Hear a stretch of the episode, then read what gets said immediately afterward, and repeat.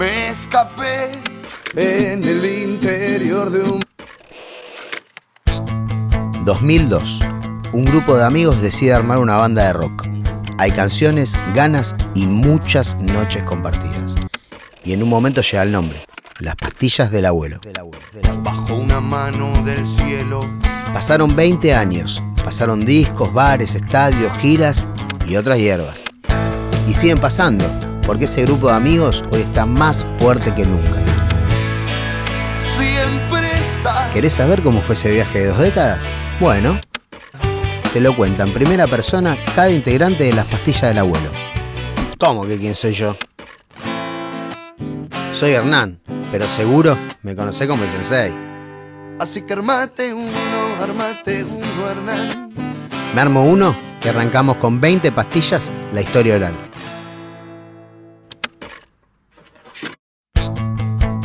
El miedo hace estragos, hay que apagar la tele, eso es. Todo el mundo dice, che, hay que apagar la Sí, yo te digo apagar la tele y muy a menudo todos me cierran los ojos y asienten, como diciendo, y sí, porque la televisión está comprada y sabemos que de los grandes medios están, son todos corporativos y bajan un mensaje que está premeditado. Nos llenamos la boca, nadie apaga la tele. No quiere decir que no pasen cosas, pero no hay que verlas por la tele. Soy Bochi Bozala, guitarrista de Las Pastillas del Abuelo. Soy Ale Mondelo, tecladista de Las Pastillas del Abuelo. Soy Santiago Bojicic, bajista. Soy Fer Vecchio y toco la guitarra. Mi nombre es Joel Barbeito, soy saxofonista de Las Pastillas del Abuelo. Soy Juan Comas, baterista de Las Pastillas del Abuelo. Soy Piti Fernández, cantante de Las Pastillas del Abuelo. Pastilla 17, 2020. Nosotros veníamos entonces de hacer el DVD con Universal, de haber tocado en Jeva, presentando el DVD. La fecha era en pleno invierno, en julio, suponete, y decidimos salir a vender en diciembre, como para aprovechar Navidad y regalar la entrada de las pastillas, una cosa así. Entonces calculamos los costos en diciembre y los pagamos en julio. Empezamos así. Y en el medio, como, como por supuesto las cosas no son así, sino que son un proceso, sin ser conscientes de, esa situación, salimos a producir una superproducción, digamos, como si fuera poco. Como, si hubiera poco condimento, salimos a hacer una superproducción. Entonces, ¿qué pasó? Nosotros, el diseño de puestas de la banda lo, hago yo, me copa a. Lo hago con los chicos que tienen un estudio que se llama New Rock Live. Bueno, a través de los chicos conocemos al tipo que había puesto los motores en el Círculo de Soleil. Que son los motores que hacen cualquier cosa, sostienen algo de toneladas y lo hacen. hacen son tan computarizados, no, es un motor. Estos tipos eh, ponen los motores en el espectáculo de Soda Stereo. Círculo de Soleil de Soda. Tenemos una reunión con los tipos, diseñamos una apuesta, espectacular, vos ves los videos y se te cae la boca. Pero entre eso de que salimos mucho antes a la venta, esto de que salimos a hacer el círculo de Soleil de las pastillas del abuelo y qué sé yo, cuando fuimos a ver los números y eso había sido un fracaso. Pero bueno, de todo lo demás un éxito rotundo. Veníamos tocando muy bien en vivo. Yo sentía que teníamos más oficio y lo sigo sintiendo. Y es raro que nos que toquemos mal. Por más que por ahí ensayemos poco. Porque como tenemos el, bagaje de tocar mucho en vivo, no sé. Entonces como que estaba muy conforme con, con cómo veníamos tocando. Y ese show en particular, si bien fue al aire libre, hacía un frío tremendo y tocamos todos encapuchados, estuvo buenísimo.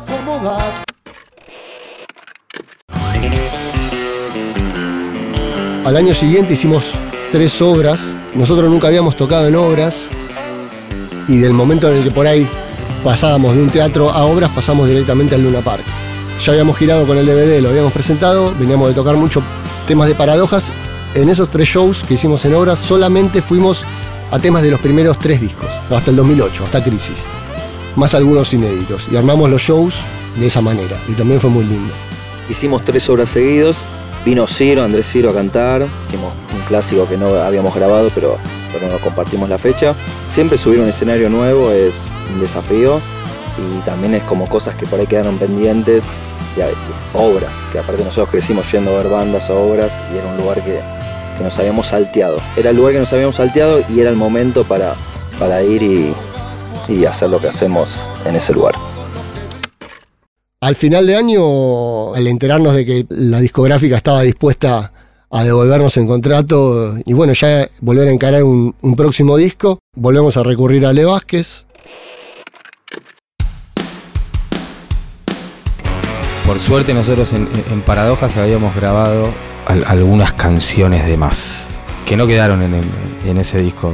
No, no porque no se lo merezcan, sino porque, porque entendíamos que el disco como estaba estaba bien y estas eran unas buenas canciones para por ahí lo que nos termina pasando en 2020, que es que queremos sacar un disco y todavía no habíamos ni empezado a desarrollar canciones nuevas, pero teníamos estos dos caballitos de batalla que habían quedado del disco anterior, que uno era incontinencia verbal y el otro fue este, más lejos.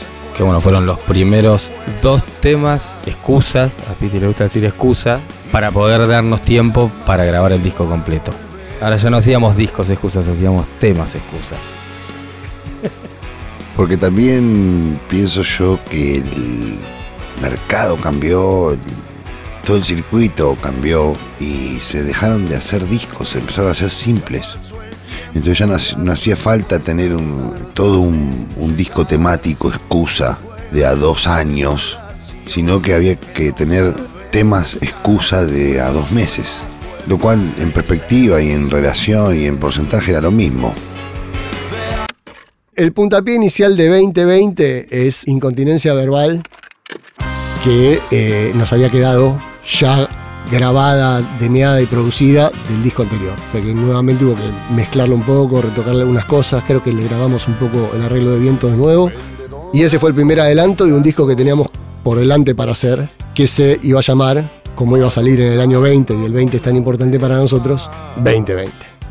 Esos dos temas nos daban seis meses para que podamos hacer tal vez 10 temas más que contenga 12 temas para un disco. Y la verdad que después el concepto se da solo, como bien dice Juana Molina. Para eso está hecho el cerebro, para unir cosas que serían imposibles de unir.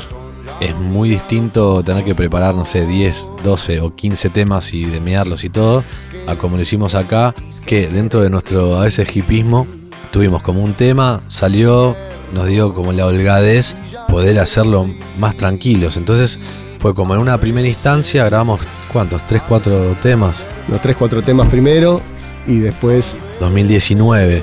grabamos otra, otra tanda de siete. Todos esos temas que íbamos haciendo a través de un año conflictivo y a través, en realidad, medio proféticamente, un poquito antes de, de- de ese año conflictivo, medio como siempre en Pastilla del Abuelo, medio proféticamente, ¿no? Creo que es de los primeros discos que puedo empezar a disfrutar del proceso de la grabación. Yo en los discos anteriores, la verdad es que no, no disfrutaba de, de todo este proceso. Todo el proceso fue muy bueno. Ale Vázquez vino una de las primeras veces que nos juntamos y, y nos preguntó si estábamos de acuerdo en que colaboraran con él en la producción Ale Kurz y Pablito Spivak, a lo cual obviamente dijimos que sí, era casi un hecho que tenía que, que ocurrir, que fuera así. A veces también la situación de estar en la sala con, con el resto es un poco cruel porque vos por ahí, ahí, a veces se te caen ideas y a veces no. Entonces, eh, bueno, este disco 2020 yo me llevé maquetas, las subí en un estudio y empecé a tirar como lluvia de ideas. Surgió, por ejemplo, el arreglo rock and roll. Yo volví de vacaciones en la, a mitad de año y había que como empezar la pre de la segunda tanda y Ale Vázquez me dice, che, qué bueno, ya empezamos con la pre, que no sé qué, me muestran un par de cosas y me dice, es para disfrutar. Y al toque me dice, y ya tenemos fecha para que grabes. Pará, pará, pará, si es para disfrutar ya me pones fecha y no sé qué voy a grabar ni cómo son los temas. Y vino a los dos días y me dijo, bueno, listo, pensé una cosa, vamos a hacer la preproducción y mientras hacemos las maquetas vamos a grabar el disco y vos grabas último.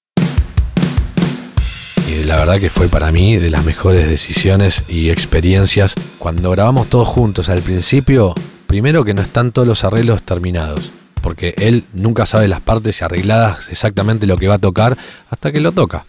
Entonces cuando tocamos y grabo yo, primero que la mayoría en algún momento pifiamos. En cambio, cuando llegué a último momento, ya estaba todo el disco puesto, faltaba la batería. Entonces como que estaban todos mis hermanos y al mismo tiempo no se equivocaba nadie. Todo el tiempo tocaban bien. Fue un verdadero disco conceptual, aunque no quisimos que sea conceptual. Si bien nosotros como banda, con el tema 20 y la temática 20, hacía que, el próximo disco sea en el 2020 y se llame así y, y tenga que ver con lo de siempre, la fiesta, que es el 20 en la quiniela, la realidad es que marcaba otra cosa, porque las canciones hablaban de pérdidas, una pérdida muy grande de un hermano de la vida que era Chapu, que marcó por lo menos dos temas de ese disco, la pérdida de los valores que hablaba Ale en incontinencia verbal, la pérdida de los escrúpulos en, el- en- la esfera política que hablaba más lejos de Santi, o por lo menos así lo interpreto yo, creo que se lo escribió a una chica, pero yo creo que hablaba para, para Macri y para Cristina. Todas las canciones hablaban de alguna pérdida y también, por ejemplo, de algún aprendizaje, porque las pérdidas traen aprendizaje y en todo caso, después del aprendizaje siempre hay algo de gratitud. Entonces, lo más parecido a la festividad era esa gratitud. Nos agarramos de ahí eh, para interpretar todas estas canciones de pérdidas y de aprendizajes que trajo el 2020 para todos. Terminamos en enero de, de grabar. Me acuerdo estaba en las Islas Canarias que terminé haciendo el. craneando el arte del disco. Me compré acrílicos y cuando volví no paré de, de jugar y pintar en distintos formatos. Y en un momento con un amigo mío, Juan Bernieri, que me lo encontré de causalidad, empecé a juntarme con él y empe- me empezaron a salir cosas que me empezaron a gustar Decidimos hacer un viaje a México 12 días con mi familia, con la familia de Piti, con la familia de Sensei. Y después de esos 12 días, nuestras mujeres eh, e hijas e hijos eh, se vuelven y cae nuestros amigos del alma para festejar la 20, la Real 20, a pasar 10 días en México festejando nuestros primeros 20 años de egresado. Esto fue en febrero, La 20, egresada 2000, en el 2020, cumple 20 años de egresada. Nos vamos 20 enfermos, 20 días a Playa del Carmen, con 40 años. El festejo del viaje de egresados, ¿no? Los 20 años de egresados. Volvemos de ahí ya todos pensando que se apague el mundo. O sea, lo que me reí acá nunca más me voy a reír. Lo que lloré acá nunca más voy a llorar. Lo que comí nunca más voy a comer. Lo que. Ya que se apague el mundo. Se apagó el mundo. Pastilla 18. Encerrados.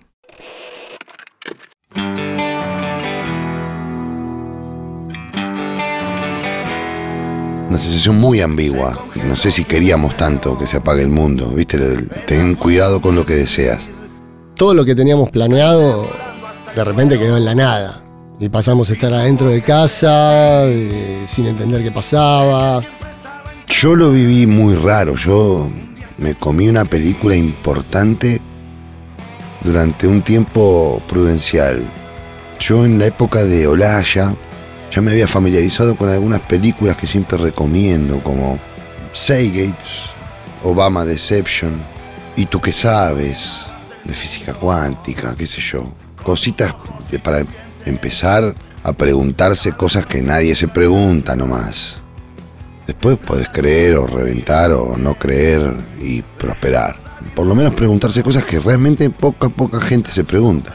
Entonces, dado algún episodio que, que después en 2020 pude poner en canción, que es la diabetes de mi hija, y todo el miedo que eso trae, que es el... Si no es el peor, debe ser el segundo.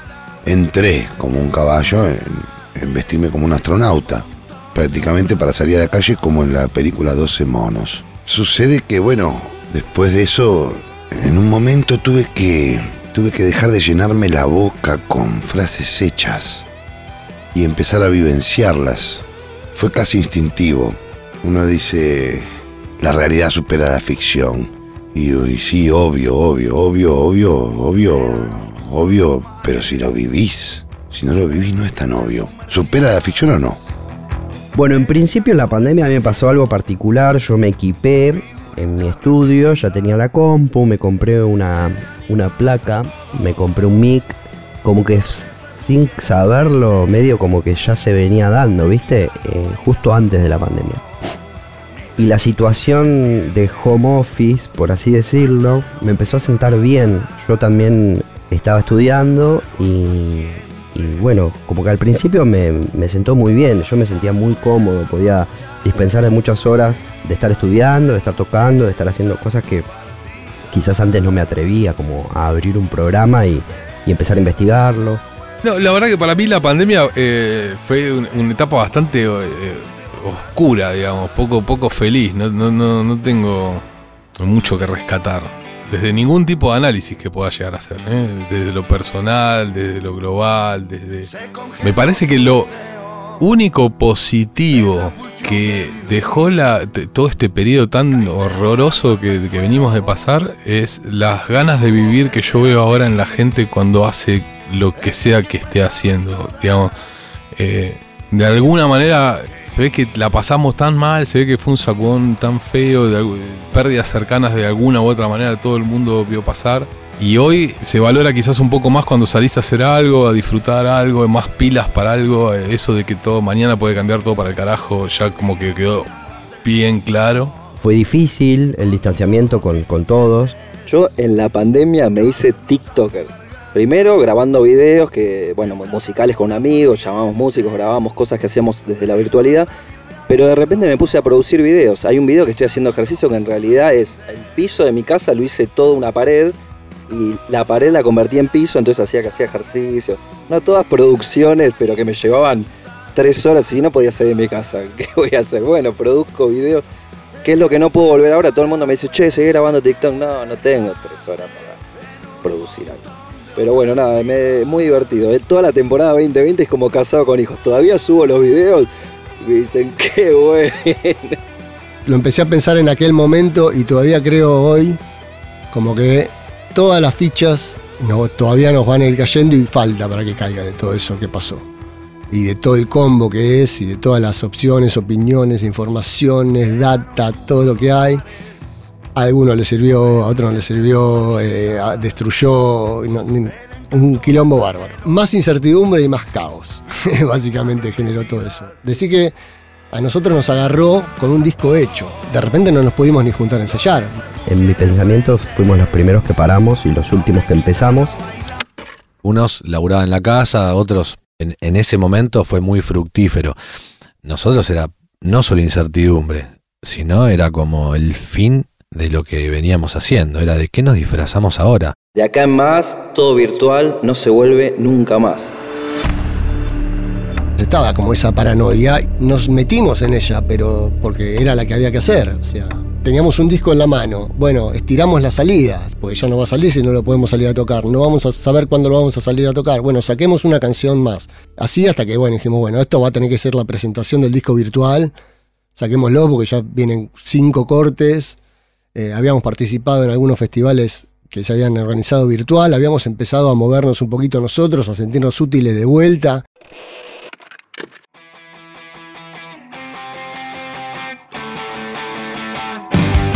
El videoclip de interpretación en medio de la pandemia fue, ¿qué hacemos? A Piti se le ocurrió de mostrar más o menos la, rutina de cada uno con un guion, se armó toda la idea y cada uno fue como mandando distintas secuencias que lo hicimos nosotros, fue súper casero. Hicimos el show por streaming que teníamos que hacer, como presentación oficial del disco con la salida de, de 2020. Y en la medida que se fue empezando a abrir y podíamos hacer shows con aforo reducido, con protolocos y con toda la historieta esa, lo fuimos haciendo. Yo igual le agradezco haberlo podido hacer. Digo, en un momento eh, para mí era fundamental que mínimamente que pudiésemos volver a, a tener un contacto face to face con la gente. Además de hacer un streaming, después empezamos a hacer algunos primeros shows. Necesitábamos eh, salir de la manera que se nos planteó. Dijimos, bueno, vamos a hacerlo. Mi hermano Piti estaba un poco con pocas pulgas en esos momentos. La verdad que haber estado encerrado nos afectó eh, bastante a todos. Sonido 8D, auriculares, por favor. Yo lo que voy a rescatar de eso eh, eh, es la capacidad de adaptación y de supervivencia que de alguna manera seguimos demostrando. somos un grupo que no se nos caen los anillos, por decirlo de alguna forma. Hay un libro que dice, eh, si la vida te da un limón, hacete una limonada, ¿no? Entonces, bueno, a la hora de hacer limonada, se hace limonada. Y, punto. Después, en el medio, cada, qué sé yo, si lo comparás con la experiencia anterior, está genial, venís de no tocar nada.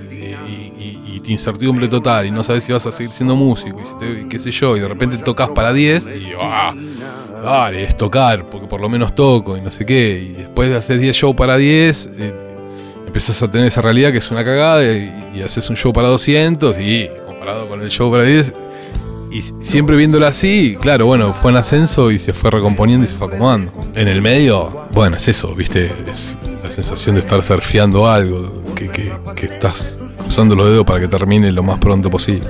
Me parece que el gran problema también era, en, el- los shows de pastillas el 50% es la gente y está muy marcado la energía que hay, los y por ahí Piti cantando para como si estuviese en un estudio de televisión para un público que no existe, también se generaba media como frustración o tristeza desde lo que es transmitir. Era como que había un emisor y un transmisor y de repente era solo el emisor y no había nada del otro lado.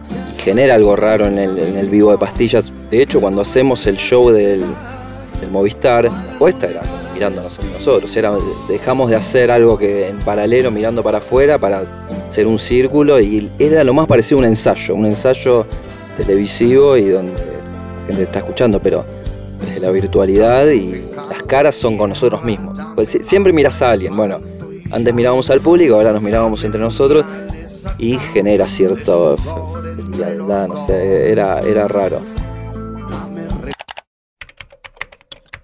Yo siento que, que siempre fuimos punta de lanza en muchas cosas y cuando empieza a abrir un poquitito antes de que vuelva a cerrar nuevamente, nosotros nos atrevemos ¿no? a ir de gira. Apareció la posibilidad de tocar con los aforos reducidos y Pastillas del Abuelo siempre tuvo eso, así como inauguró lugares, fue punta de lanza en más de una ocasión. Y recuerdo en este caso haber sido punta de lanza una vez más. Por lo menos en Rosario, Córdoba, Mendoza, las primeras plazas, Yo me encontré muy cómodo en el, en el habitáculo del teatro. Eh, en la situación de teatro a mí me, me resulta me resulta linda, me resulta como un, tanto íntima. Me gusta, yo sé que mis compañeros no, no- no coinciden, o al menos algunos, pero a mí me gusta. Una alarma encendida en tu cabeza todo el día y a pesar de todo puede que tengas razón. Recuerdo estar peleándome yo con los productores, siempre bien intencionados, gente que ya hoy consideramos amigos. Eh, pero escúchame, ya, no- ya no, no importa, digo, esta situación de, que la gente estaba más bien separada, que eso está bien, ¿no? Y, y sentada, pero esto de el láser en el ojo, esto invasivo del láser en el ojo, estos protolocos que yo le llamaba, más que protocolos, ¿no? Que no te dejaban pararte y por lo menos alzar los brazos en un riff que te recuerda cuando conociste tal vez a tu, al amor de tu vida. Que esa gente, ya con la información que venía de la televisión, que nos acompaña día a día durante horas, ya tampoco tenía ganas de rozarse entre sí. No había una inquietud de volver al pogo realmente. Bueno, la cuestión es que sí, aproveché cada bocado que tenía entre canción y canción para, bueno, modificar un poquito la Matrix, qué sé yo, o por lo menos jugar con mi estado anímico, que al fin y al cabo es eso, yo después de- También hay un poquito de eso, ¿no? De, de poder disfrutar el momento y de, de ser más espontáneo que en la vida misma. En la vida misma soy más aburrido. Pastilla 19, 20 años. Y después de la pandemia, ya sin protocolo, ¿cómo no íbamos a festejar los 20 años con una linda gira? Me parece que arranca muy efervescente desde el público por las ganas de querer shows y nosotros después de esa vuelta, ¿no? Como que ahora vivís los shows de otra manera. Agradeces cada vez que te subís al escenario y compartir con la gente que era lo que perdimos en ese 2020. Es tanto la gira como el disco. Una gira y un disco, excusa, hacia el próximo disco. Porque venimos de un disco bien cargado, que fue el antes y después del 2020. Esta gira de, de 20 años viene acompañada de, de singles que vamos a ir tirando y otras cosas como son los podcasts en este momento y, y algunos otros regalos, el ojo abuelo y demás. Por lo menos lo que tenemos pensado es cada canción que grabemos hacerla con un invitado diferente. Siempre pastillas del abuelo y su fortuna, que cae bien parado, y una alerta del divina que nos avisa que todavía la amistad nos mantiene unidos después de 20 años. Y esa alerta, nosotros hacemos una excusa hermosa y sacamos una gira y un disco. Con cosas que tienen más de 20 años, como temas inéditos. Personalmente te nutrís de hacer música con otros, sobre todo con artistas de la talla que, con la que estamos contando, que gracias a Dios nos están dando pelota y se copan, ¿no? Y, y también ves lo que pasa con la canción, cómo se transforma la misma canción a partir de la participación de, del invitado. Hay canciones que han cambiado sustancialmente, digamos. en- entonces me parece que eso es completamente nutritivo, eh, sirve para tirar barreras, aunque ya eso ya me parece que ya está medio hecho, pero digamos, seguís allanando fronteras, digamos, al hacer música eh, con, con gente de distintos estilos, que tiene distintas influencias, que te dejan otro tipo de experiencia de tocar con ellos, hacer música con ellos. Hoy nos encontramos de vuelta con el número 20 adelante que tanto simboliza para esta banda y con la sí la verdadera oportunidad de, de- de salir a, a disfrutarlo, a festejarlo. Justo nos cayó el año 20 de la banda. Es como la reivindicación, poder hacerlo ya a todo trapo. Yo estoy sintiendo una felicidad inmensa de poder eso, explayarnos esta vez como corresponde de alguna manera. te vuelve como la ilusión al cuerpo y en lo personal una mezcla con esa sensación de, no sé si es agradecimiento la palabra, pero de, de- de- de entender, de darle un poco más de valor a las cosas, que las cosas no son tan comunes y no es tan frecuente, que no todos los años son iguales y que la rutina no te, viste, me aplasta la rutina hasta que, bueno, hasta que, hasta que cambie para un lado que- que ojalá me estuviera aplastando de vuelta, ¿no?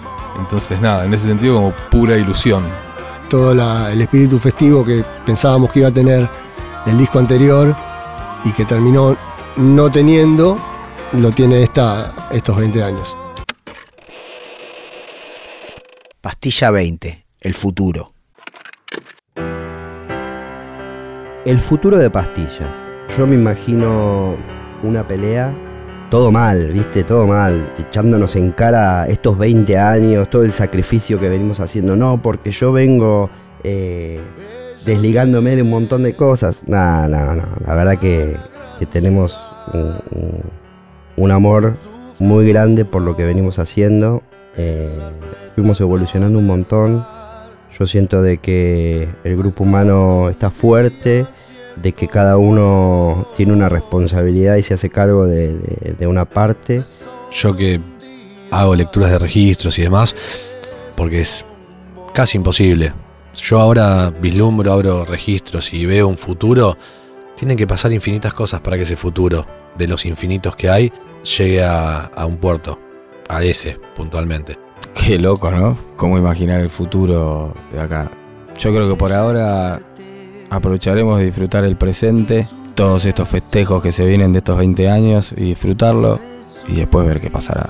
Yo creo que podríamos hacer la diferencia entre lo que podemos llegar a anhelar o a soñar que pase y después en lo que va, termina pasando. Básicamente, después de, de todo este tiempo que vivimos, tenés que saber que los planes que vos hagas a veces pueden resultar completamente diferentes. Lo que puedo llegar a anhelar es felicidad, poder seguir tocando siempre, seguir con mis hermanos tocando todo lo que podamos tocar y también poder estar en eje para saber qué es lo que va en el momento adecuado. Pero honestamente me parece que con poder seguir haciendo música, poder seguir estando unidos como grupo, seguir teniendo creatividad para seguir haciendo canciones, seguir teniendo ganas de tocarlas juntos, seguir teniendo la oportunidad de, viajar, de tocar, de, repetir experiencias, de añadir experiencias nuevas, es lo mejor que te puede pasar. Termina siendo por ahí un gag nuestro en el escenario, sobre todo de Piti, que siempre cuando estamos a punto de tocar eh, nuestra canción Vuelta de Tuerca dice futuro incierto, haciéndose el tano. Yo creo que el futuro siempre es incierto, básicamente. Como decía el Bochi, uno puede planear un montón de cosas y de pronto te viene algo así que es una piña que hoy estoy súper agradecido a la pandemia porque trae un montón de despertar más abrupto quizás. Estoy agradecido porque hoy cambié este, ciertos hábitos y, y situaciones que me hacen estar en eje de nuevo como no lo estuve en los últimos dos años. Tampoco nos viene yendo tan mal con la incertidumbre alrededor nuestro. Parece que, que aprendemos a vivir en la, en la vorágine de la incertidumbre de acá en adelante. Yo personalmente soy una máquina de copiar, yo soy un copión. Me pasó con Buff en su momento y hoy yo creo que copio a los mejores de lo que yo amo, que son los Rolling por ejemplo. Entonces yo entiendo que se puede haber muerto uno, otro estuvo con la novia del otro, otro estuvo a punto de la muerte, sobrevivió, casi el otro, después se fue. Siempre hago este chiste de que estamos a punto de separarnos. Y como en algún momento pienso de que podemos jugar la carta del sensei para romperla toda, que no lo hicimos, también en algún momento pienso de que vamos a, esto lo digo joda, ¿no? Eh, a jugar la carta de que nos estamos por separar, última gira. Creo que hay tela para rato.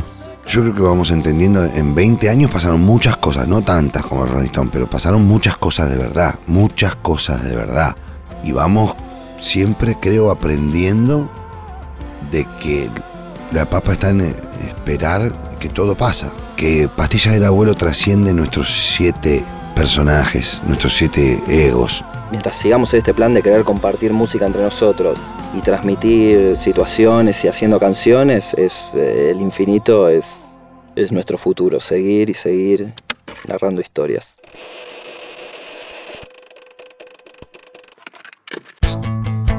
Veinte pastillas, la historia oral es una serie original de las pastillas del abuelo junto a Produce Crack, hecho en colaboración con Posta. Por Produce Crack, Eduardo Roca, Carlos Roca, Andrea Siliberti, Catherine Tocatlián, Marisa Arias, Marisú Ferreres y Pablo de Guglielmo. Por Posta, producción Guido Scolo. Guiones y entrevistas, Roque Casiero. Edición, Ignacio Ugarteche. Producción ejecutiva, Luciano Banchero y Diego del Agostino. ¿Y yo? Soy Hernán, el sensei. Esta serie fue grabada en Estudio La Caldera por Coyo Bando. Seguí a las pastillas en redes sociales para enterarte todo sobre los festejos por los 20 años de la banda. Me escapé. Este es el final de 20 pastillas, la historia oral, pero podés volver a escucharlo en Spotify o donde vos quieras.